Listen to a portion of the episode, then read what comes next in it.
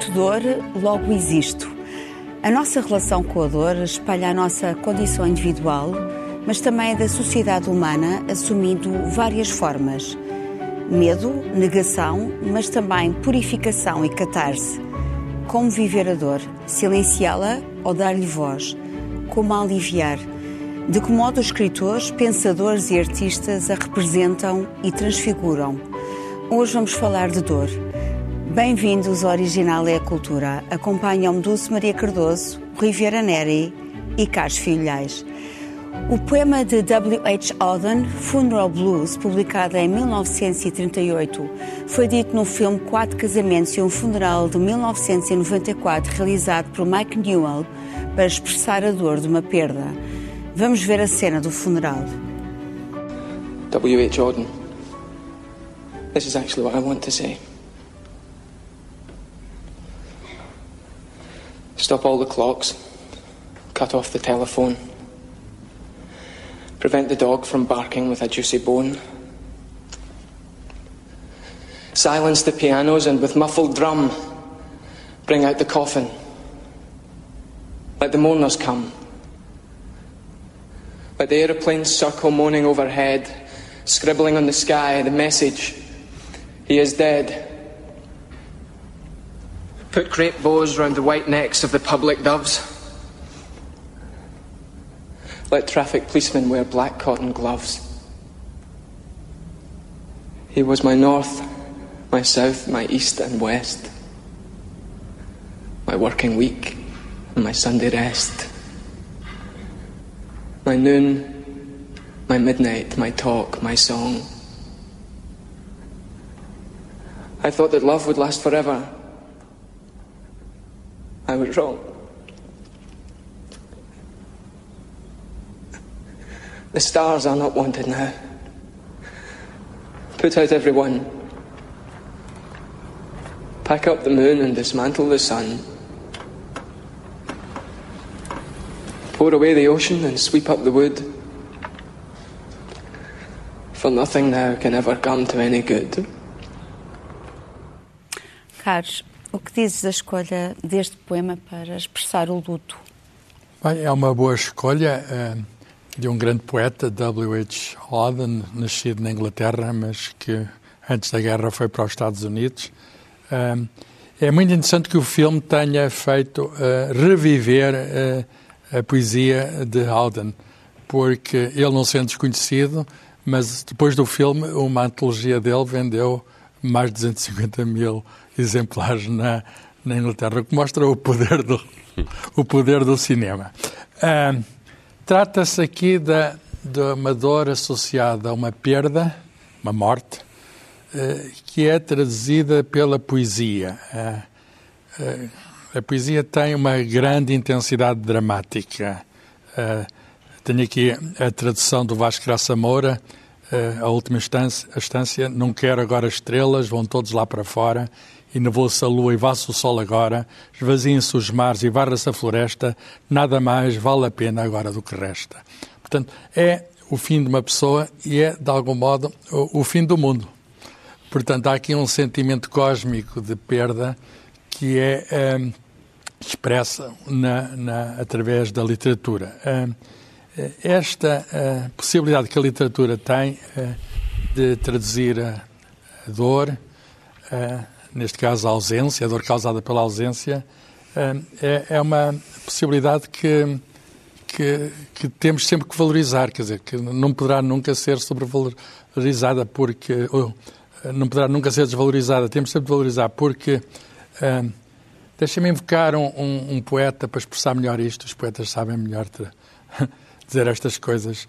Um, um, poeta francês da mesma altura do Auden, aliás, um poeta que o Auden admirava, Paul Valéry, o francês Paul Valéry, dizia uh, que em poesia, antes de mais nada, trata-se de fazer música com a própria dor. Um, é, é, de algum modo, a, a poesia serve para uh, traduzir a dor. Um, aquilo que os humanos não podem dizer sobre a dor, uh, digamos, nem os médicos, nem com as suas medidas, nem o próprio, às vezes, uh, expressar pelas palavras normais, pela descrição clínica, consegue por vezes a poesia. Aqui a dor é tão grande que se trata de o fim do mundo, esvaziar os mares, uh, e nevoar a lua, uh, o sol que se vai, etc. Portanto, o que é a dor? A dor é, é um fenómeno, em primeiro lugar, físico, biológico, depois psíquico, e as duas partes estão muito, muito juntas. Às vezes é só psíquico, mas dói mais, como diz também outro poeta, o Fernando Pessoa, do que a parte puramente física. E social, porque a dor é, é sofrida por é, é, é, é, um fenómeno humano. É sofrida por um e quando comunica é sofrida pelos outros. E é, o sofrida é, é o, o, sujeito que sofre torna-se sujeito de compaixão. E isso é algo que caracteriza a humanidade, sempre caracterizou. A dor tem muitas vertentes. Nós podemos, na dor física, a medicina desenvolveu-se a ponto de, enfim, termos muitos remédios para, para a dor física, mas é muito mais terrível a dor moral.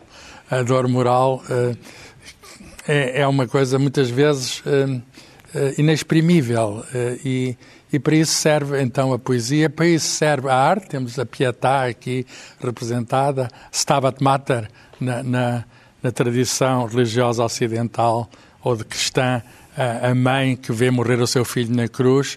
Uh, isso aparece na pintura, na escultura e também aparece na música. Uh, há um, um, hino do século XIII de, de um franciscano que depois é, é Vivaldi é adaptado, é musicado por Vivaldi, Schubert, tantos autores, e é um tema de expressão universal. De algum modo, essa, eh, essa personagem feminina junto à cruz simboliza a dor humana, simboliza a dor que todos nós temos, de uma forma ou de outra, eh, às vezes de uma forma mais nítida que das outras.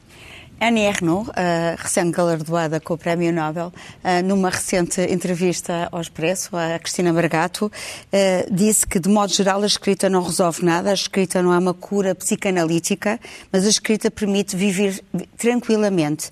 Não porque escrevi, mas, mas porque ao escrever se transformou noutra coisa que é partilhada com os leitores.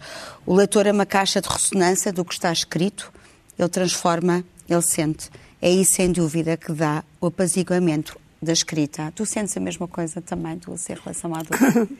Bem, primeiro, uh, uh, devo dizer que gostei muito que a Annie Ernaux ganhasse o Nobel, porque eu gosto muito do trabalho dela. E, e, acho que foi, quer dizer, não sei se é merecido, porque teria que conhecer o trabalho uh, profundamente dos outros escritores todos, eventualmente a concurso, que não sei quais são, mas, mas gosto muito do trabalho dela. E a Cristina também gosto muito do trabalho da Cristina Margato como jornalista, por isso imagino um belo encontro. Um, o, o, a dor. O trabalho da, da Annie Renault prova isso, prova que ela sente aparentemente grande alívio, em, porque ela diz que o trabalho dela não, não nada é ficcional, é, que é tudo biográfico. E, por exemplo, no livro que foi recentemente lançado aqui em Portugal, que é O Acontecimento, é de um aborto que ela fez quando ainda era ilegal, na década de 60, e que ela escreveu muitos anos depois sobre isso, e percebe-se e percebe que ela quer aliviar-se das memórias daquele, daquela solidão e quer partilhá-las e, e quer e, e, a certa altura o livro é quase obsceno no sentido primeiro da palavra quer dizer, nós não deveríamos estar a saber fisicamente como é que aquilo tinha, se tinha passado, mas ela tem necessidade uh, de fazer isso. Uh, isso dependerá, como a dor, de cada um. Ou seja, há pessoas que suportam muito bem a dor, há pessoas que suportam menos bem a dor e há pessoas que têm mecanismos de lidar com a dor, uh, como este, como o dela.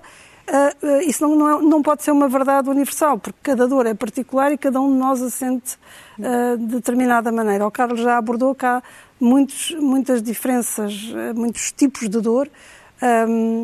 Talvez a mais devastadora, pelo menos a que eu imagino mais devastadora, é exatamente a que o filme trata, que é a perda de alguém que nós amamos, portanto, porque na verdade é, acaba o mundo, porque acaba aquela pessoa que representa o mundo. É a dor, talvez, pelo menos é, é o que eu mais temo, é, é, essa dor. Mas a dor tem uma particularidade, uh, esta, a psicológica, a física também, mas menos, que é a memória dela, que é o trauma, não é? Portanto, a dor, não, a dor uh, deveria ser um despertador, na casa da dor física, que se liga e desliga. Portanto, a dor física devia ser, olha, isto está aqui qualquer coisa a correr mal na há máquina, um perigo, há, um perigo. há um perigo, vamos lá tratar. Fugir. E pronto, e depois desligava-se e, e, os médicos tratavam. A dor psicológica também devia ter ali o direito ao esquecimento. Porque a pessoa passava ali um tempo a sofrer porque lhe aconteceu um, alguma coisa verdadeiramente dolorosa na sua vida e depois devia ter direito a esquecer-se, mas pelo, pelo contrário. O que acontece é que a, dor vai, a, a memória da dor é quase tão dolorosa quanto a própria dor, porque a vamos, vamos uh, mitificando. Uhum. Pelo menos eu lembro-me agora, com mais uh, uh, dor, de, de, de, de ai, de episódios na minha vida que me foram muito dolorosos, que eu sei que agora são mais dolorosos a recordar do que foi na altura vivê-los. Porque agora eu digo, ai, como é que. Porque quando se está a passar pelas coisas, há ali uma adrenalina que nos faz uh, continuar. Há uma química que ajuda. É? Exatamente. Depois, quando a pessoa diz, mas como é que eu, como é que eu passei por aquilo? E parece-me verdadeiramente horrível. Portanto, a dor é muito complexa nesse sentido. E nada melhor que, o, que os escritores que andam sempre ali a a cavar na memória uh, uh, para tratar. Eu trato-a muito, mas trato-a mais em termos de ficção. Pois tu também uh, participaste numa coletânea de, de, contos que é uma dor tão desigual, não é? Uhum. Colaboraste também nessa pois coletânea. Pois é, pois é, pois eu já não me lembrava. é porque não foi traumático, não, se não lembrava. Não foi traumático, não constituiu um bloqueio, não precisamente. Um bloqueio. Quer dizer, é um fluxo narrativa. O, o Carlos há pouco eh, citou o Paulo Valéry e, curiosamente, o Paulo Valéry, através do seu Monsieur Teste, tem uma visão muito diferente da escrita, porque ele diz que ele, na verdade, o Monsieur Teste, a personagem, considera que a dor é narrável, pois destrói a linguagem. E por isso ele tem muita dificuldade em expressar, usando muitas vezes as reticências. Mas o, o Carlos estava a citar o povo Alerré, no hum. sentido da poesia, uh, servir antes de mais para um, ehm, fazer música com a própria dor. Uh, Carlos, nós falámos da escrita. Rui, desculpa. uh, estava a pensar. nem a nossa não, distinta. Não, é verdade. Eu estava a pensar no povo Alerré citado pelo Carlos e depois passei Muito para bem. ti. Um, ehm, como é que a música traduz eh, a dor? Como é que falamos da escrita da, e a música? Uh Deixa-me voltar um bocadinho atrás, hum. dizer, uma, um, para, para pegar precisamente nisso. Uma, uma coisa que eu acho interessante, deve haver sim, várias definições de dor, de, designadamente uh, da Associação Internacional para o Estudo da Dor, e eles têm uma definição que diz que a dor é uma experiência sensorial, emocional, desagradável, associada à lesão efetiva ou potencial dos tecidos, ou descrita nos termos dessa lesão. Quer dizer. Uh, é dor física. Não, não, não engloba tudo. Engloba não necessariamente, tudo. quer dizer. Potencial. Uh, uh, a percepção que nós temos de um acontecimento traumático, como a perda do, do, do, do entamado, como foi o caso aqui do, dos quatro casamentos e funeral, nós pressentimos-la como, quase como uma dor física, como uma amputação. Uhum. e, aliás, outra coisa também curiosa que, que eu tive a ver quando estava assim, a refletir sobre isto para, para o programa são aqueles casos dos amputados uhum. que continuam com sensação de dor. Mas dor fantasma. Exatamente, dor na, na, no membro amputado, Exato. na perna que já não têm, no braço que já não têm. Uh, e, e, e, esta ideia da amputação de um ser querido com quem nós queríamos dividir uh, a vida, qualquer que seja o grau de relação que isso, que isso implica, uh, é também um pouco isso, é, uma, é uma amputação. Mas Porquê que, porquê que nós vamos fazer, porquê que o Valéry dizia fazer música com a dor?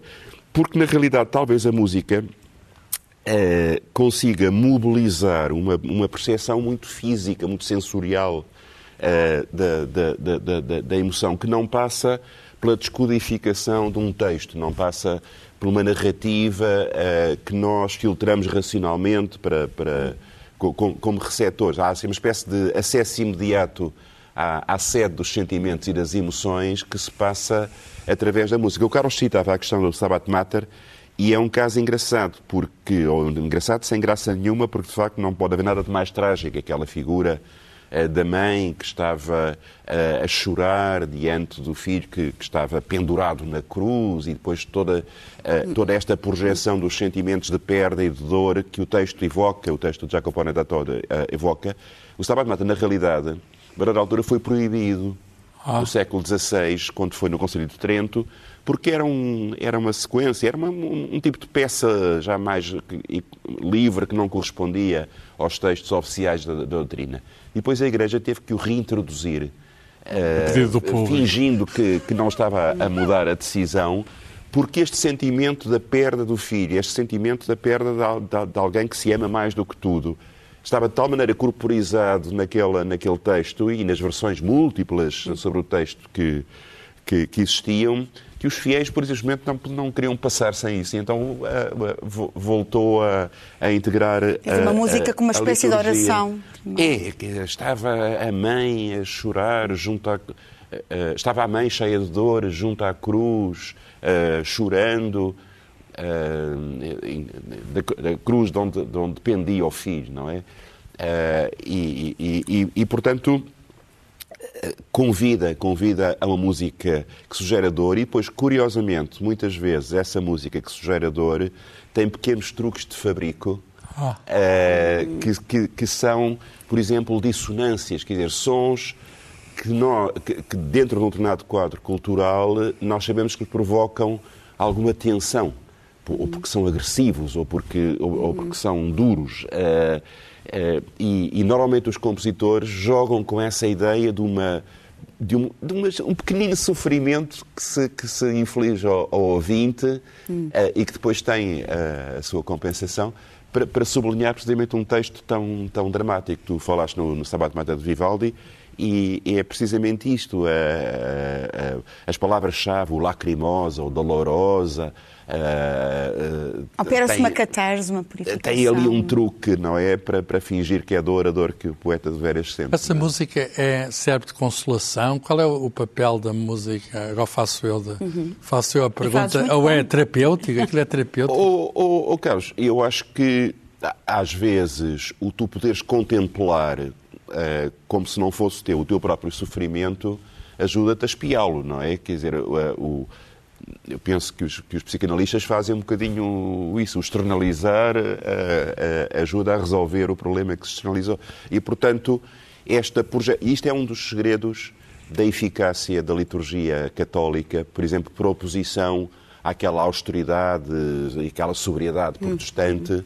é que se os luteranos eh, tinham a novidade de ser uma liturgia numa língua que era a língua comum, que toda a gente falava, toda a gente ia entender, e não o latim, que era uma língua clássica, os católicos respondiam com esta capacidade de suscitar emoções nas quais as pessoas podiam reconhecer a alegria da Virgem quando quando uh, lhe é anunciado que vai ser mãe, uh, Sim, mas depois o sofrimento de Cristo. E há representações na, também na, uh, na paixão de Cristo, é? é? o sofrimento Sim. que cada um de nós pode reconhecer naquele. naquele... Mas isso também depois leva-nos por caminhos perigosos, porque, há uma, portanto, o sofrimento é um conceito religioso, acima de, porque há a ideia de. de aliás, é-nos é dito desde sempre que só se alcança a redenção através do sofrimento.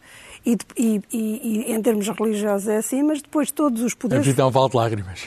Exato, e depois todos os poderes aproveitaram isso para aquietar uh, o povo, basicamente, que é, uh, pronto, não, não, nos é dado, uh, não, nós não podemos aspirar a, a, viver sem dor, porque isso, isso causa-nos a, a, a perdição e, portanto, aquietamos-nos com a ideia de que isto, que a vida é um vale de lágrimas ou que temos de sofrer. Há uma exploração ou... do sofrimento. Sim, não sei, as representações a, a pictóricas, por exemplo, mais a Paixão ampla, de Cristo. O facto de eu, no, no âmbito da liturgia, poder ter representações da dor claro, uh, na isso... qual eu posso reconhecer, digamos, uh, é claro, mobilizador. É exatamente, é, é, mas depois, quer é dizer, é como isso depois é aproveitado para ser, para ser servido às massas como aceitem a dor e, e comungamos da mesma dor e, e, e seremos salvos. É, Sim, é, e há depois um certo culto não, mas o quase, sofrimento quase existe. Sadomasoquista da dor em, certos, é em certas correntes Sim, fundamentalistas eu...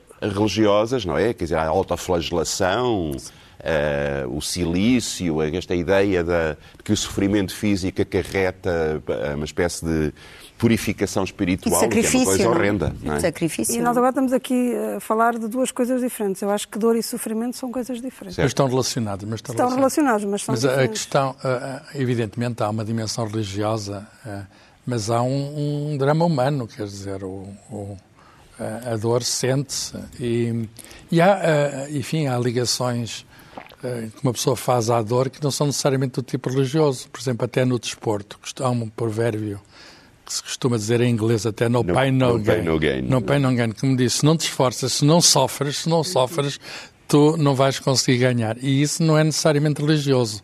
tem a ver com a noção de esforço. Um esforço dói sempre, não é? E, portanto, a, dor é, é, um, é um problema, é, é, é algo, é algo que, que, mais nos caracteriza. Quer dizer, ser humano é, é aliás, foi logo a abertura da Cristina, é, sentir dor é existir.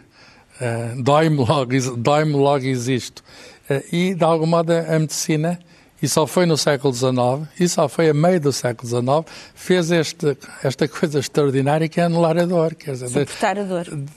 Mais que suportar, deixamos de sentir como anestesia. Foi a invenção da anestesia, foi feita em Boston por um, um médico americano.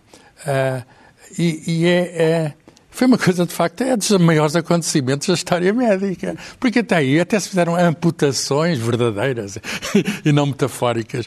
Fazia-se tudo nos campos de batalha, etc. Coisas horríveis. Quando e, muito com um copo de aguardente, não é? Com, com, com álcool. Foi. Ora bem, de repente, foi-se usou o éter, depois passou-se a usar o clorofórmio e ainda há o dia da anestesia, foi o dia em que foi, o Dia Mundial da Anestesia, o dia que foi pela primeira vez anulado a dor, 16 de outubro. Uh, e, de facto, nós, enfim, eu, eu já fui sujeito sujeito à anestesia geral e aquilo, enfim, custou-me a acordar. A, a, dormir não custou nada.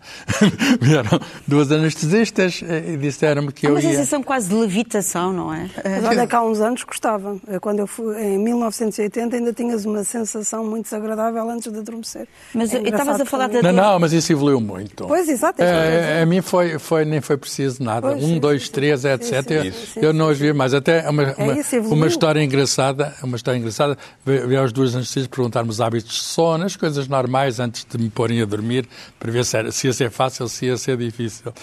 E eu, uh, muito bem, vai ser fácil, porque eu durmo facilmente, etc. Uh, eh, correu tudo bem, uh, e mais tarde as mesmas anestesias vieram pedir para eu fazer uma palestra. E eu vou fazer uma, uma palestra lá no hospital e digo, olha, foram preciso duas de vocês para me pôr a dormir. Eu vou, eu vou sozinho pôr-vos a dormir aqui só com a minha palestra. Foi a maneira delas não adormecer. Estavas a falar da anestesia física, mas também há uma anestesia moral. Isso é mais uh, difícil. Que é mais difícil, porque a nossa relação uh, com a dor revela a sociedade em que vivemos também. Uhum. E há uma expansão, aliás, o Byung-Chul eh, da sociedade paliativa, de que eu vou falar um pouco mais à frente, fala precisamente da nossa relação, da expansão da algofobia, isto é, uh, o medo à dor da sociedade atual. Uh, quer dizer, há uma fuga, não é? Até a dor causada pelo amor. Acabamos por fugir a essa dor.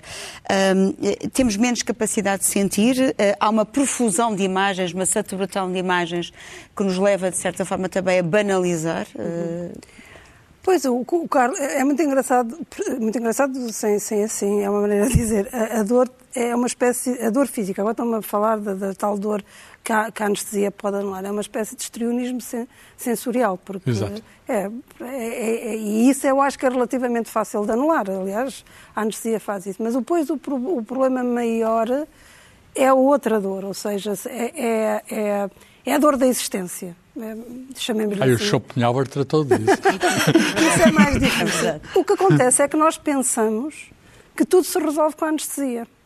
O que nós agora pensamos e habituamos é que vamos tendo a vida, deste lado do mundo, digo sempre, vamos ter a vida tão facilitada, regulamos o calor, o frio, a sede, portanto, até gostamos daquele bocadinho de dor, aquele bocadinho de fome porque sabemos que vai ser saciado, aquele bocadinho de sede porque sabemos que vai ser saciado, aquele bocadinho de, de, de, de desconforto porque sabemos que que estamos a um passo de conseguir o que queremos. E, e, quando, não, e quando isso não acontece, começamos a ficar muito frustrados. Mesmo muito hum. frustrados. E deixamos e, e tornamos-nos completamente intolerantes à, à, ao contratempo, à, seja do que for, à, espera, a uma, um objetivo que não conseguimos alcançar. E, e, portanto, basicamente estamos entediados, que é o contrário de estarmos acordados por qualquer tipo de dor. Vamos nos entediando neste, nesta nesta sociedade de excessivo bem-estar. Eu acho que, deve, que, quer dizer, eu sou apologista do excessivo bem-estar. O que não já não sou apologista é de nós não, não termos consciência do privilégio que temos por esse bem-estar e quando, apesar de tudo, como ainda não há, ainda não conseguimos controlar tudo, nem nunca conseguiremos, não estarmos minimamente preparados para a perda desse, desse, desse Quer dizer, não estamos preparados a descer às profundezas da dor, eh, mas, eh, por exemplo, agora eh, estou a falar, por exemplo, dos meios de comunicação, a própria televisão, o fluxo de imagens não permite captar o instantâneo, o congelar não, a imagem, o problema é que refletimos é sobre que aquilo que estamos a ver e a ouvir. Naquela ideia de que, eu, não sei se foi o Carlos, foi o Rui que disse, que a dor dos outros dá-nos conforto. E isso é verdade. Não só por. por... Foi ele que disse. Foi ele que disse. Ou não terá dito assim. Não terá, não terá dito assim. Mas eu acho que dá. Eu acho que dá, porque eu acho que só, só assim é que consigo compreender como é que as pessoas param nos acidentes, como é que exploram tanta dor é dos outros. Paradoxal, é algo paradoxal. Não, eu acho porque... que há um alívio enorme de dizer não somos nós, Sim. nem é um dos nossos. Nós reconhecemos naquela, fundo, naquela fundo, circunstância. Fundo, existe isso, mas também existe, e até se pode que seja prevalecente, a compaixão. Empatia, empatia, a compaixão, a empatia, quer dizer, dizer que aquele está mal, aquele está mal, aquele está mal, e eu estou mal porque ele está mal, independentemente. A mim não me doeu nada, mas dói-me a dor do outro. Mas isso não te faz parar para ver um acidente, empatia, quer dizer, paras. Achas que há uma exploração? Não, dizes precisa de ajuda, etc. Isso sim, mas quando já está não sei quanta gente parada, quando já não é preciso ajuda, quando não, não vês sequer o que é que se está a passar, tu paras por este instinto que é, que é natural e que é muito básico, é muito humano, quer dizer assim, não fui eu, não é nenhum dos meus. E isto alivia. É, é, é, é Acontece-nos a todos, aliás, uma das razões por eu ter escolhido o Rui como personagem para o retorno, já disse isso em várias entrevistas. Não foi este Rui. Não foi este Rui, foi a inspiração. Foi o, o Rui que eu conheci em Holanda, foi porque a dor dele, que ele teve dois irmãos assassinados em Angola durante a Guerra Civil, era o meu conforto. Ou seja, cada vez que eu estava muito triste, eu dizia, ah, mas o Rui e, e, Há sempre alguém que sofreu mais que nós. Exatamente, e isso dá uma medida de, de, de conforto. De compensação. De compensação. Portanto, isto é humano, toda a gente faz isso. É, Sofre-se por comparação. Se estivermos todos descalços e com frio, dificilmente alguém se queixa do frio. Quer dizer, se tiver um numa sociedade calçados, queixa-se muito. Portanto... Mas é interessante, na, na, na, linha do que tu estás a dizer, uh, por exemplo, uh, a ficção televisiva e cinematográfica, ah, e as duas coisas cruzam-se, a maneira como banalizaram a dor. Exatamente. Quer dizer, uh, considera-se natural que o herói, para, para conquistar a pequena no fim do filme, que mate, esfole, mutile uh, centenas de pessoas, uh, se calhar, pelo caminho, Uh, e quase que isso, que essa capacidade, afinal de contas, de provocar dor, e a dor última, não é, do, do, do uh, seja visto como uma espécie de qualidade viril adicional, não é? Que, que, até faz com que ele mereça melhor a pequena no fim do filme. Olha, mas antes dos filmes, o Camões disse que quem quer passar além do bujador tem de passar além da dor. Não, isso sim.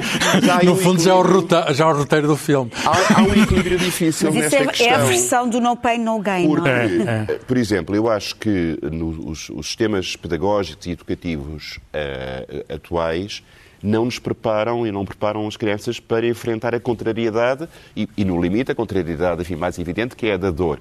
É, por exemplo, a ideia de que para conseguir um bom resultado há um trabalho que, nem tem que não tem que ser necessariamente entretenimento o tempo todo, que pressupõe esforço, pressupõe não fazer outras coisas que se gostaria mais para se dedicar à prossecução desse objetivo. É, e, e, e, portanto, não estamos preparados para a dor, estamos preparados estamos para a supressão permanente a todo o custo da. da não, nem da... é só para a dor, é para o desconforto. Isso, para o desconforto. Para o desconforto, Exatamente. ou seja, a dor já, já, já, já, até já está lá para trás. Saímos da nossa zona de conforto. Uh, eu estava, uh, uh, a Susan Sontag, nesta biografia de, do Benjamin Moser, absolutamente extraordinária, ela fala da primeira vez que viu fotografias do Holocausto, ela tinha 12 Sim. anos, e ela, ela, ela disse que o choque foi tão grande que ao longo da vida perguntar-se-ia como podia a dor ser retratada e suportada. Um, portanto, como é que nós podemos, por exemplo, retratar este tipo de dor, de sofrimento atroz, não é? Uh, tão violento através de museus da memória, por exemplo? Uh, fixar essas, essas, essas representações em qualquer coisa que nos traga uh, até esse desconforto, não é? Uh, pois, o, o, o, que acontece aqui é que depois há, há, há, muitas barreiras até de natureza filosófica. Por exemplo, uma das dor, da dor física que me incomoda mais é a dor proveniente da tortura.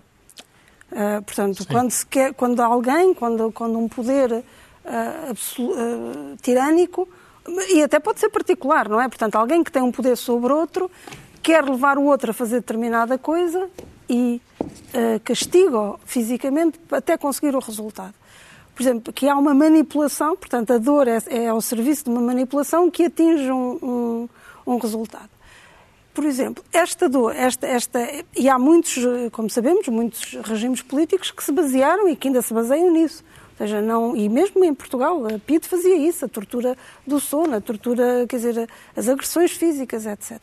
Como é que depois se retrata isso sem, com, com a, com a, tendo consciência que é uma, uma, um fio da navalha muito, muito fininho entre a exploração dos que sofreram, das vítimas, e, a, e, a, e o dever de testemunho e de denúncia. Uhum. É, é, é, e a Susana Sontag, que é, aliás, das minhas sugestões uh, finais, trabalhou isso muito bem. Né? Por exemplo, os fotógrafos de guerra, que começou por ser a, a grande coisa. A maior parte deles serviu à propaganda do Estado que, que queria fazer a guerra. As fotografias eram manipuladas?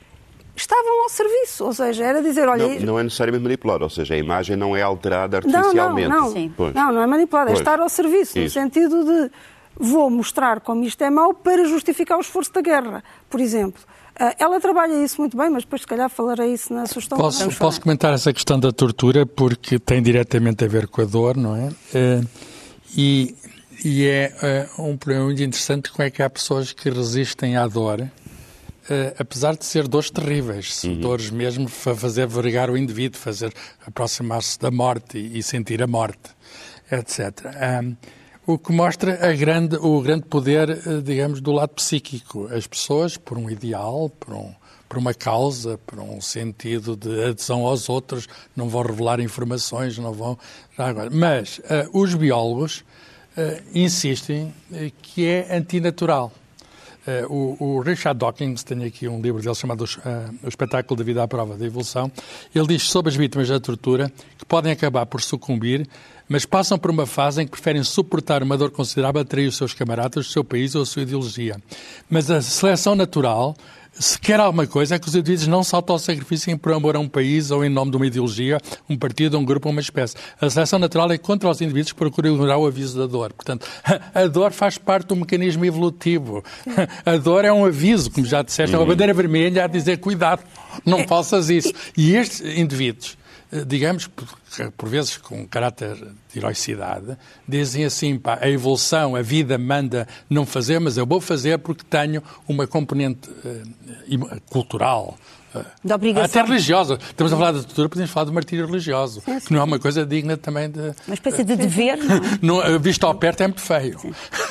Outra contradição, eh, quando eu estive a pensar nisto da dor, é que, é que de facto a dor, o aviso da dor é, é, é, uma, é um grito de vida no sentido de, de, de, de, nos mantermos vivos, mas também, ao mesmo tempo, a dor é a não vida por definição, porque a dor engole tudo, ou seja, uma pessoa em dor não consegue viver. Portanto, a dor vai engolindo tudo, é, é um Ou, grito... infelizmente, consegue, consegue viver o suficiente para continuar a sofrer. Não, mas isso é mais um sofrimento. Às vezes, tu pedirias a, a, a, a graça da ah, morte, sim, não é? Isso, pois, isso já é o Isso é a questão dos cuidados paliativos. É. Isso é Depois há um contraste, por exemplo, entre a dor, a dor e o riso, não é? Exemplo, e a dor e o prazer, mas o dor e o prazer. Uh, mas, uh, uh, a propósito da, da espetacularização da dor alheia, uma coisa interessante é a própria evolução no, no caso do direito penal, Uh, durante muito tempo, uh, uma parte do castigo, além da vergonha pública, que nós aqui já falámos uh, em programas anteriores, a ideia de expor o condenado à vergonha pública, expô-lo no pelourinho, ao insulto da população, etc.,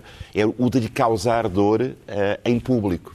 Portanto, todos aqueles suplícios, famosos, o famoso suplício dos Távoras, que não é um caso isolado, porque quer dizer, havia certos crimes cuja gravidade era considerada tão grande que era preciso que o culpado condenado por esses crimes sofresse publicamente da forma mais horrível. E estudava-se a maneira de garantir que a, que a dor se prolongava por um máximo de tempo, e isso, ao que parece, agradava muito a agrava muito ao público participante, claro. que via ali uma espécie de expiação do, Sim, do, do, todos do, temos um bocadinho pecado. De... Mas foi um bocado exagerado. E nós, não, era um horror. Mas um, era, era um horror, que havia como, como nós fizemos também. Na Europa alguém disse isso. Com, era um com, com o tiradentes, uh, uh. Uh, coisa, coisas tremendas. E, portanto, uma das, das preocupações hoje em dia do direito penal é que a pena uh, tenha o peso necessário para, para, para, para, enfim, para punir, uh, como, como o nome indica, uh, o crime cometido, mas que não tenha este aspecto de espetacular, este aspecto de exploração pública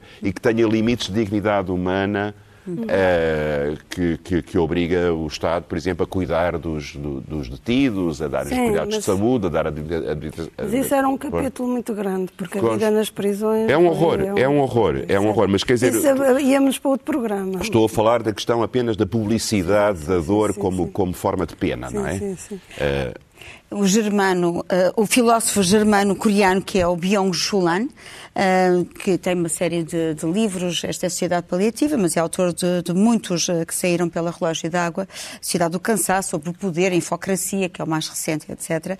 Ele fala precisamente da nossa relação com a dor. Diz-me, um, qual é a tua relação com a dor, eu dir-te-é quem és. Uh, e parte disso, e, precisa, e ele fala do, do, do reinado do, da algofobia, portanto, desta, deste medo generalizado da dor, da dor física e psicológica que tende a ser evitada, e fala dessa relação também com a psicologia positiva, centrada no bem-estar, no otimismo, que acompanha precisamente esta evolução.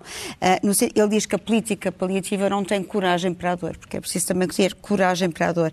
Uh, a arte, esta vida instagramável, uhum. não é? Uh, portanto, livre de impurezas, de arestas, é? de cantos, de conflitos, acaba por contribuir para esta uh, Sociedade uh, Paliativa, uma edição da Relógio d'Água, e estavas há pouco a falar da Susan Sontag, olhando o sofrimento Muito dos outros. Que é a minha sugestão. Que é a tua aqui. sugestão. Está aqui.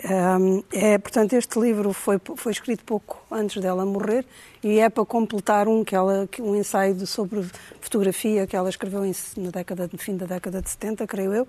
E o que tem de interessante é que ela, o livro não tem uh, fotografias, mas ela analisa a maneira como são, ou seja, como as fotografias de dor, da dor dos outros, por isso se chama Olhando o Sofrimento dos Outros, que as fotografias da dor dos outros, eh, fundamentalmente fotografias de guerra, se são legítimas ou não são legítimas. E parece, e parece inclinar-se, aliás, eh, creio que terá ter sido muito criticada por isso, eh, para a censura dessas mesmas fotografias ou para um uso muito, com muita parcimónia dessas e ela fala até dos desastres de guerra, das Exatamente. imagens, por exemplo, de Goya, não é? E, Nós não exploramos e... muito a guerra que, que, se está a passar. Sim, uh, pronto, mas é um ensaio que nos faz. Eu, eu não concordo com, com, grande, com muito do que ela diz, mas é, é, é, é, é bom, é sempre bom lê-la quando mais não seja para ter este efeito, para dizer, ah, isto é, é assim ou não é assim. Porque para refletirmos. Ela, ela sai muitas vezes dos carris. Ela, aliás, ela, elas dizem que ela escreveu este ensaio por causa de um artigo que ela escreveu sobre o, o ataque às Torres Gêmeas, que ela também refere aqui. Acho que foi o último ensaio que ela escreveu antes de morrer. E, exatamente. E, mas ela, no, quando foi do, estava a América, lá está unida na dor uh, do ataque às Torres Gêmeas, ela veio dizer, vamos olhar para a política uh, exterior norte-americana e vamos ver se merecemos E foi muito censurada por isso. E foi muito censurada por isso, porque a lucidez normalmente... O tempo deu razão. As pessoas gostam mais da, da, da, da comoção do que da, da, da, É verdade, mas as atrocidades da guerra são imagens que servem para chocar, Exatamente. para perturbar, precisamente para desinquietar. Mas também há uma dor física que nos desinquieta, não é, Carlos? Sim, eu trago um livro sobre uma dor de cabeça real, não é? a dor crónica, enxaqueca, que é um, uma dor crónica que afeta infelizmente muita gente. É uma das três maiores dores crónicas no mundo. Um, uh, eh, 15% da população mundial sofre de enxaqueca. Uma palavra árabe, uh, em inglês é migraine, migraine é um termo grego. Uh, e, e, é curioso que é injusto. As mulheres sofrem 19% e há uma injustiça, digamos, de género. E os homens 11%. Afeta mais as mulheres. E, e, e, há uma doença que, apesar de ser tão, tão comum, sobre a qual se sabe muito pouco, tem a ver com, os, com dilatação de, de vasos uh, sanguíneos na cabeça, mas não se sabe bem o que é que provoca, não se sabe bem curar, há uns paliativos, mas pequenos. A história está cheia de casos de pessoas que tinham enxaqueca na pintura, na, na música, eh, deixa-me cá lembrar, o autor do livro é Oliver Sacks, o médico neurologista, e é muitos casos que ele traz. Mas na história da cultura humana temos uh, o Van Gogh, a, na literatura a Virginia Woolf, um, a própria uh, poetisa americana, poeta americana gostas muito. Uh, Emily Dixon? Emily Dixon, uh, falhava-me agora o nome, que diz um poema famoso, Eu tenho um funeral na minha cabeça e refere-se a esta dor horrível. E, portanto, é, enfim, um, um, relato feito por um médico com exemplos de doentes que mostram representações pictóricas daquilo que veem, que chega a aparecer imagens fantasmagóricas, auras, etc., prejudica a visão, É, a aura, perturba completamente. É prévia à enxaqueca, a aura. Sim, a aura aparece em alguns tipos de enxaqueca. Pois. Mas vamos acabar em beleza.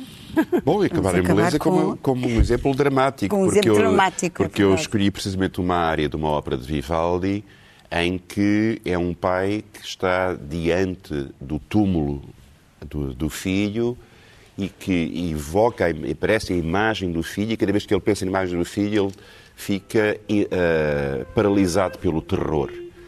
Vamos ouvir esta área na voz da Cecilia Bartoli.